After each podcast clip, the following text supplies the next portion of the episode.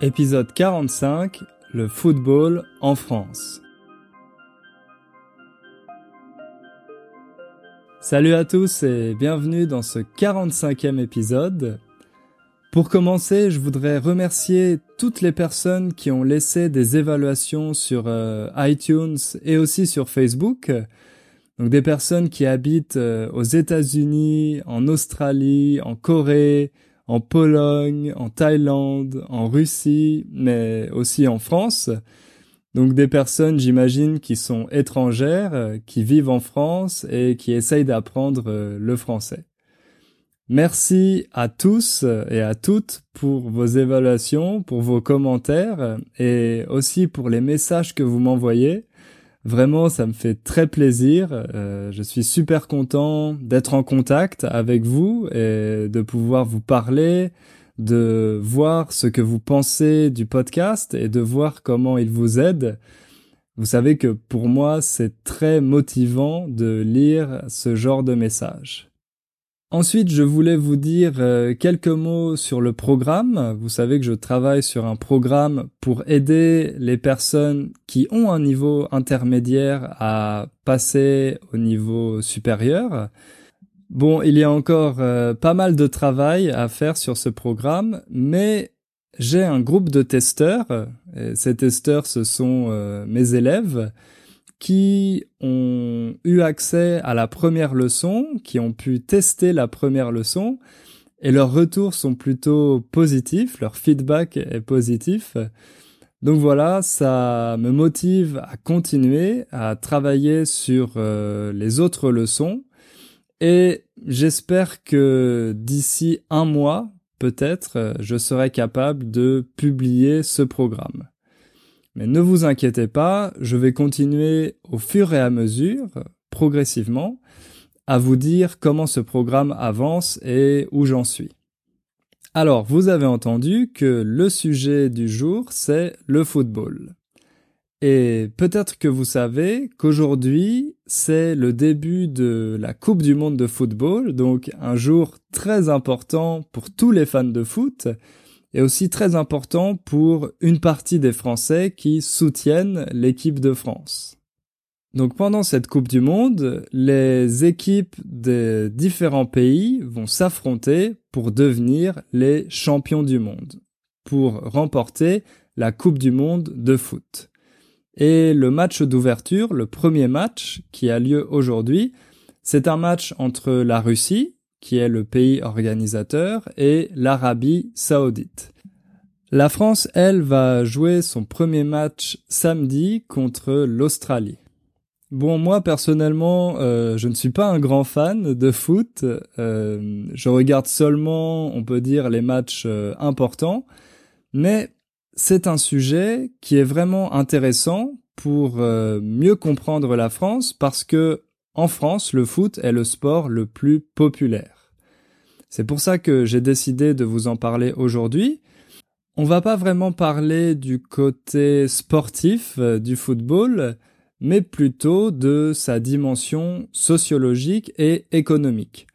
Aujourd'hui, on va essayer de comprendre pourquoi le foot a une place tellement importante en France, mais aussi dans d'autres pays européens ou d'Amérique du Sud.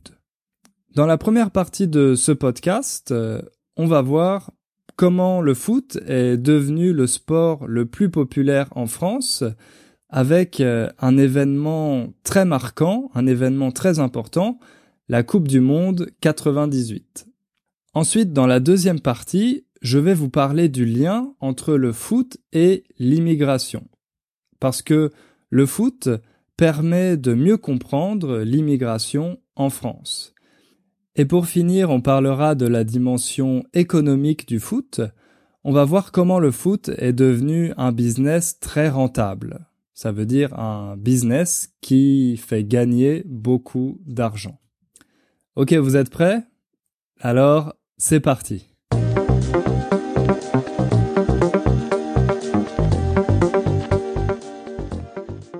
Le football, c'est un sport qui a été inventé à la fin du 19e siècle par nos voisins anglais et qui a été importé en France d'un côté par les immigrés anglais, mais aussi par une partie de l'élite française qui est allée faire ses études en Angleterre et qui a appris à jouer au football en Angleterre. Très rapidement, le foot s'est développé dans le nord du pays, c'est devenu un sport très populaire et à partir des années 30, il s'est professionnalisé. Aujourd'hui, en France, il y a presque 2 millions de licenciés dans les différents clubs de foot. Ça veut dire qu'il y a 2 millions de Français qui jouent dans un club. Évidemment, on parle ici des clubs amateurs, aussi des clubs professionnels, mais les clubs professionnels, c'est marginal par rapport aux 2 millions de licenciés qui jouent dans les clubs amateurs. Ah oui, et d'ailleurs, est-ce que vous savez combien il y a d'habitants en France? Il y en a 67 millions. Il y a 67 millions d'habitants en France et 2 millions de licenciés de personnes qui jouent au football dans un club. C'est un sport très masculin parce que 93% de ces personnes qui jouent en club sont des hommes.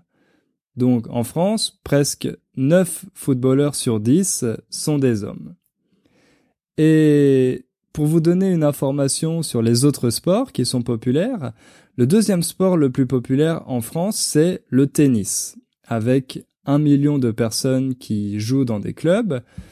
En numéro 3, il y a l'équitation. Donc l'équitation, c'est le sport qu'on pratique avec les chevaux. Et l'équitation, c'est un sport très féminin parce qu'il est pratiqué à 83% par des femmes. En numéro 4, on a le basket, le basketball. Donc c'est le sport qui progresse le plus vite en France. Il est de plus en plus populaire mais il y a toujours trois fois moins de licenciés que pour le foot. Donc en France, il y a trois fois plus de footballeurs que de basketteurs. Et le cinquième sport le plus populaire, c'est le judo. Ah oui, j'en profite pour vous dire que tous les sports avec le mot euh, ball en français, on a tendance à les raccourcir, à les rendre plus courts. Au lieu de dire le football, souvent on dit le foot. Et au lieu de dire euh, le basketball, on dit le basket, tout simplement. Donc ça, ce sont les sports qui sont pratiqués en club, mais évidemment, il y a aussi des sports très populaires pour lesquels on n'a pas besoin de faire partie d'un club. Ces sports, euh, qui sont très appréciés par les Français, ce sont en numéro un la marche, euh, par exemple, aller faire de la randonnée. En numéro 2, la natation, quand on va nager à la piscine ou à la mer. En numéro 3, le vélo. En quatrième position, le ski. Et en cinquième position, la pétanque. Ça, la pétanque, c'est un sport très très français. Il est plutôt populaire chez les personnes âgées, mais c'est intéressant parce qu'il redevient aussi à la mode chez les jeunes. Si vous ne connaissez pas la pétanque, sachez que c'est un sport qui se pratique avec des boules. Bon, je vais pas vous expliquer les règles en détail. Le mieux, si ça vous intéresse, c'est de faire une petite recherche sur Internet et vous allez comprendre très vite comment on y joue. Le foot, c'est donc le sport qu'on pratique le plus en club en France. Mais le foot est surtout très populaire à la télé. Il y a deux championnats professionnels qu'on appelle la Ligue 1 et la Ligue 2. Et d'ailleurs, depuis quelques années, depuis 2013, la Ligue 1 est dominée par un club star, c'est le club du Paris Saint-Germain, le club de la capitale française. Mais le foot est surtout très populaire à la télé quand il y a des compétitions internationales comme la Coupe du Monde ou l'Euro avec les meilleures équipes européennes, parce que à ce moment-là, les Français peuvent supporter leur équipe nationale, l'équipe de France, qu'on appelle aussi les Bleus. Les Bleus, c'est le nom qu'on donne aux joueurs de l'équipe de France. Et quand il y a ces matchs et ces compétitions internationales, c'est là que les chaînes de télévision réalisent leurs plus grosses audiences. Par exemple, il y a certains matchs qui réunissent plus de 20 millions de téléspectateurs. Plus de 20 millions de Français qui regardent un match de l'équipe de France. Donc ça fait quasiment un tiers du pays qui est devant sa télé pour soutenir l'équipe de France. Pourtant, c'est un peu paradoxal, mais il y a beaucoup de Français qui disent euh, qu'ils détestent le foot. Il y a eu un sondage en 2016 et 43% des répondants ont déclaré qu'ils n'aimaient pas le foot. Il y a plusieurs raisons à ça, mais les raisons qui reviennent le plus souvent, qui sont citées le plus souvent, c'est que le foot est un sport trop médiatisé et qu'il y a beaucoup de scandales avec certains joueurs et aussi des scandales financiers liés à la corruption par exemple. Donc ça fait du foot un sport clivant. Quand on dit que quelque chose est clivant, ça veut dire que ça divise. Le foot est un sport clivant parce que ça divise les Français entre ceux qui adorent le foot et ceux qui le détestent. Malgré ces clivages, comme je vous l'ai dit, tout le monde regarde quand l'équipe nationale obtient de bons résultats. Quand les Bleus réalisent une bonne performance euh, à la Coupe du Monde ou à l'Euro, alors tous les Français veulent soutenir l'équipe et ils regardent les matchs à la télé. En plus, en général, ces compétitions ont lieu en été, donc euh, les matchs sont diffusés sur des écrans géants dans les villes, dans les bars, etc. Donc il y a une ambiance assez festive et tout le monde se réunit autour de l'équipe de France pour euh, regarder les matchs. Il y a une de ces compétitions qui a vraiment marqué l'histoire de la France, c'est la Coupe du Monde de 1998. Cette année-là, c'est la France qui organise la compétition. La France accueille les différentes équipes nationales pour organiser la Coupe du Monde.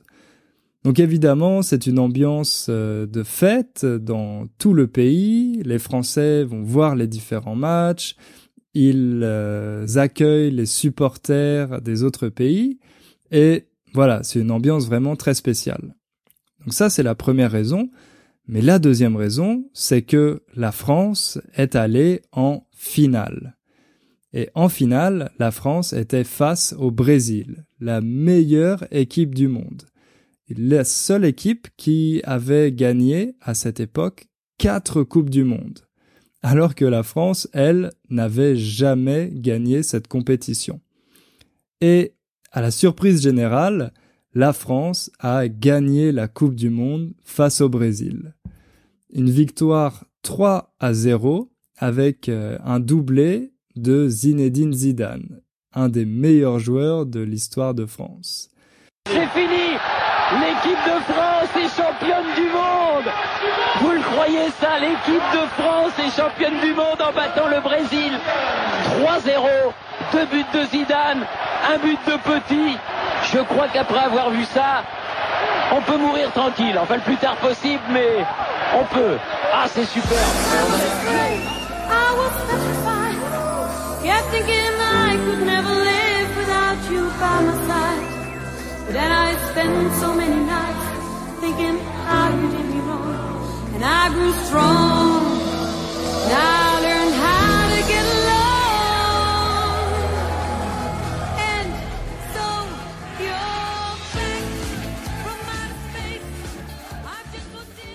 Donc voilà, c'est une victoire vraiment inattendue et géniale pour tous les Français. Tous les Français étaient très heureux d'avoir remporté cette Coupe du Monde à domicile dans leur pays.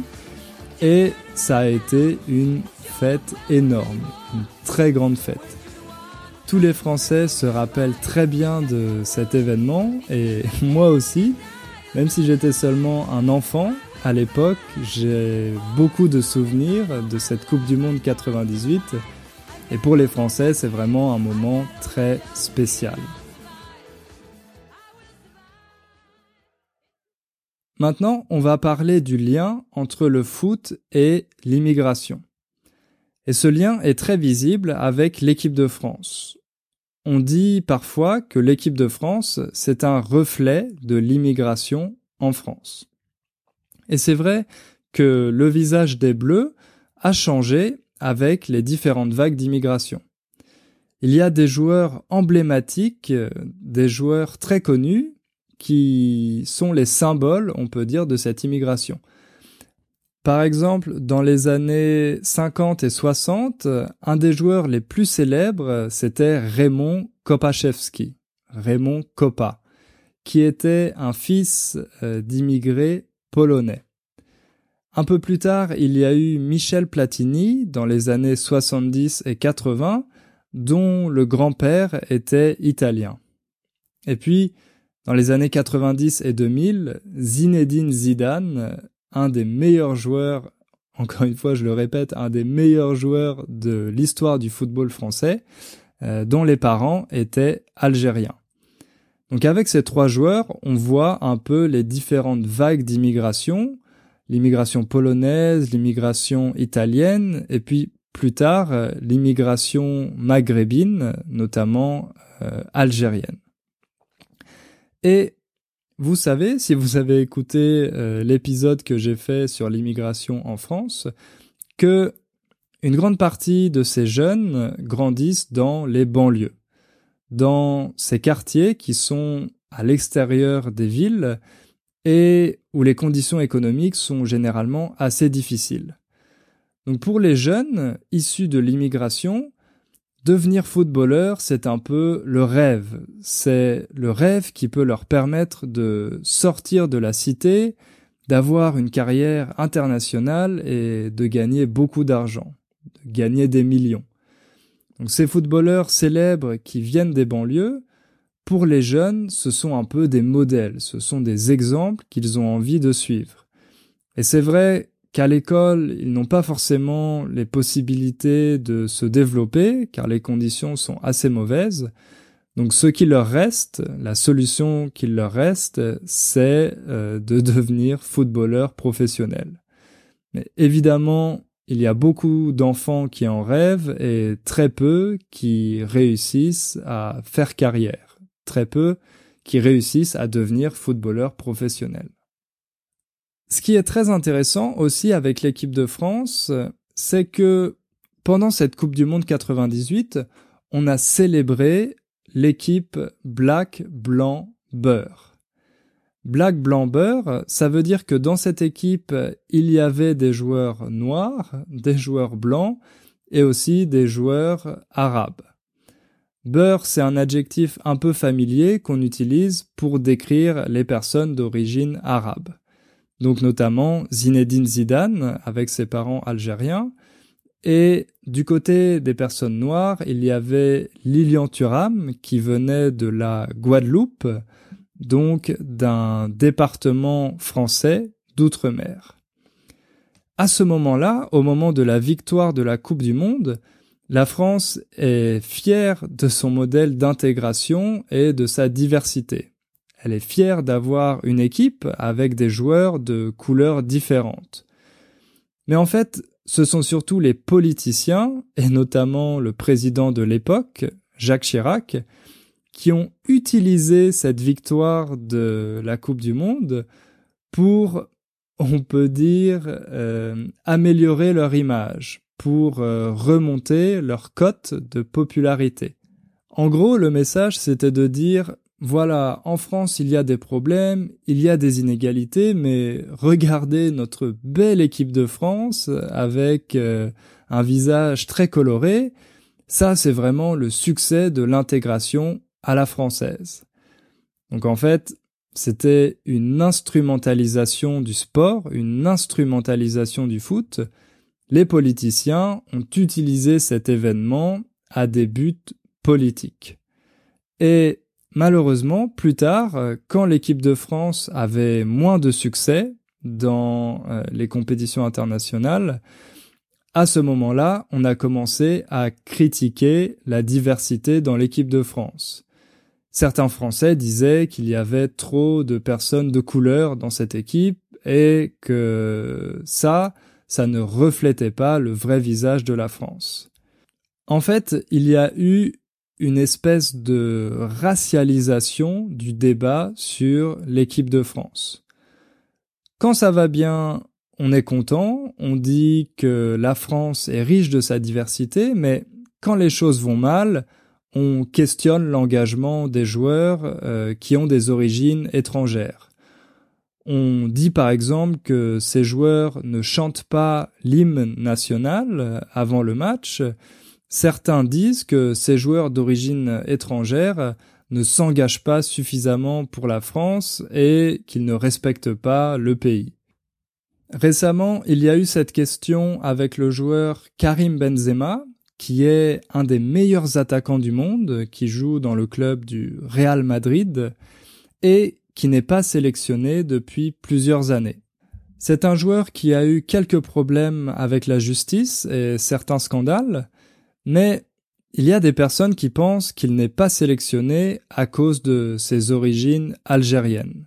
Donc voilà, c'est difficile de savoir exactement quelles sont les raisons pour lesquelles le sélectionneur de l'équipe de France n'a pas sélectionné Karim Benzema, mais ça montre que maintenant, il existe beaucoup de tensions liées à la question des origines, de l'immigration, etc.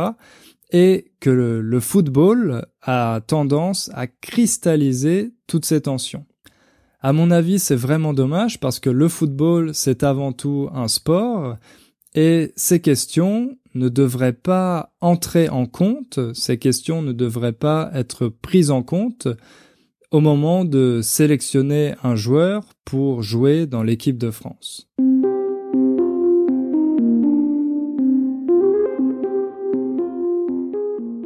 Maintenant, on va parler de la dimension économique du football.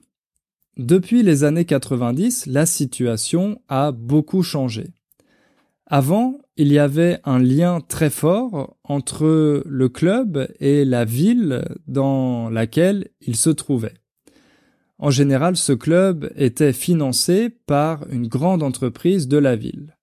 Mais depuis une trentaine d'années, ça a changé parce que maintenant, il y a des investisseurs étrangers, des investisseurs qui n'ont aucun lien avec la ville, qui financent les équipes. Il y a par exemple des fonds d'investissement financiers et en France, on peut le voir avec l'exemple du Paris Saint-Germain, du PSG, qui est financé par un pays qui s'appelle le Qatar. Ou un autre exemple, le club de l'AS Monaco, qui est possédé par un milliardaire russe. Si les clubs de foot intéressent tellement les investisseurs, c'est parce que le foot est un business très rentable. Il permet de gagner beaucoup d'argent. Comment est-ce que les clubs font gagner de l'argent à leurs investisseurs? D'abord, il y a les droits télévisés. Donc pour euh, diffuser les matchs à la télévision, les chaînes doivent payer des droits et en général ces droits coûtent très cher. Donc ça, ça permet de rapporter de l'argent au club. Notamment en Angleterre par exemple où les droits de télévision sont extrêmement élevés. Ensuite, il y a la vente de billets. Les supporters qui veulent assister à un match doivent acheter leurs billets mais ça, c'est une part assez marginale des revenus d'un club. Avant, c'était une des premières sources de financement du club, mais maintenant, c'est devenu plutôt marginal. Au contraire, il y a quelque chose qui rapporte beaucoup d'argent au club maintenant, ce sont les produits dérivés. Les produits qui représentent l'image du club. Par exemple, euh, les maillots, les écharpes, les mugs, euh, etc., etc. Tous ces objets à l'image du club que les supporters achètent. Donc avec tout ça, les revenus du foot ont explosé. Par exemple, en Europe, les revenus ont été multipliés par 7 entre 1996 et 2016. Aujourd'hui, le foot en Europe rapporte 18,5 milliards d'euros. C'est vraiment énorme. Et avec tout cet argent, maintenant, il y a de nombreuses critiques qui apparaissent. D'abord, il y a de grandes inégalités entre les clubs. Il y a les clubs stars qui gagnent de plus en plus d'argent, qui peuvent acheter les meilleurs joueurs, et d'un autre côté, il y a des clubs moyens ou des petits clubs pour lesquels c'est de plus en plus difficile parce que ils ne font pas le poids, ils ne sont pas de taille face aux gros clubs. Et puis vous avez peut-être entendu que les salaires des joueurs de foot ont eux aussi explosé. Avoir des joueurs stars, c'est une très bonne façon pour les clubs de vendre plus de produits dérivés, de vendre plus de maillots par exemple, et donc de gagner plus d'argent. Ce qui fait que maintenant, les joueurs sont considérés comme des investissements. On va écouter sur ce sujet un extrait d'une vidéo YouTube d'une chaîne qui s'appelle Le fil d'actu. C'est une chaîne qui est vraiment très bien faite et que je vous recommande de regarder si vous avez le temps. Je vais laisser le lien dans la description. Et donc cet extrait parle du transfert d'un joueur brésilien, le joueur Neymar, qui est arrivé au Paris Saint-Germain, au PSG, l'année dernière, grâce à l'argent des propriétaires qataris, des propriétaires du Qatar. Le transfert a coûté tellement cher que beaucoup de personnes se sont demandé si vraiment dépenser tellement d'argent pour acheter un joueur était quelque chose de justifié. Donc on va écouter l'extrait et je reviens juste après. C'est l'une des informations sportives les plus commentées du moment, le transfert du footballeur brésilien Neymar Junior au Paris Saint-Germain. Si les supporters du PSG se félicitent déjà des futurs exploits que l'un des meilleurs joueurs du monde réalisera au sein de leur club de cœur, la nouvelle fait également couler beaucoup d'encre pour les sommes astronomiques et jusqu'ici inédites déboursées par le club parisien et son propriétaire qatari pour assurer ce transfert. 222 millions d'euros pour libérer le joueur de ses obligations envers le FC Barcelone, son ancien club, a ajouté à un salaire de 30 millions d'euros net annuels, soit l'équivalent de plus de 2000 ans de SMIC. Dans cette vidéo, il y a une expression intéressante, c'est l'expression faire couler de l'encre. L'encre, c'est ce liquide qui est présent dans les stylos, mais aussi dans les imprimantes pour écrire. Ou aussi ce qu'on utilise pour faire des tatouages. Donc l'expression faire couler de l'encre, ça veut dire que beaucoup d'articles ont été écrits sur ce sujet. Beaucoup d'articles dans la presse ont été écrits dans ce sujet. Vous avez entendu que ce transfert du Brésilien Neymar au PSG a coûté 222 millions d'euros. Le PSG a dû payer 222 millions d'euros à l'ancien club de Neymar, le FC Barcelone, plus un salaire annuel net de 30 millions d'euros. Un salaire net, ça veut dire un salaire après impôt. Autrement dit, Neymar, chaque année, reçoit 30 millions d'euros qu'il peut dépenser comme il veut. C'est comme euh, de l'argent de poche pour lui. Il ne doit pas payer d'impôt sur ça. Et ces 30 millions d'euros, ça représente 2000 ans de SMIC. Le SMIC, ça signifie le salaire minimum, le salaire minimum en France.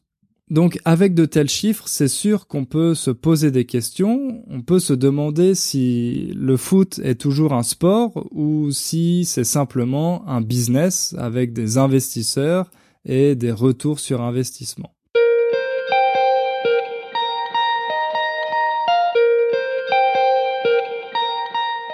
Voilà, on arrive à la fin de cet épisode. Euh, j'espère que ça vous a plu.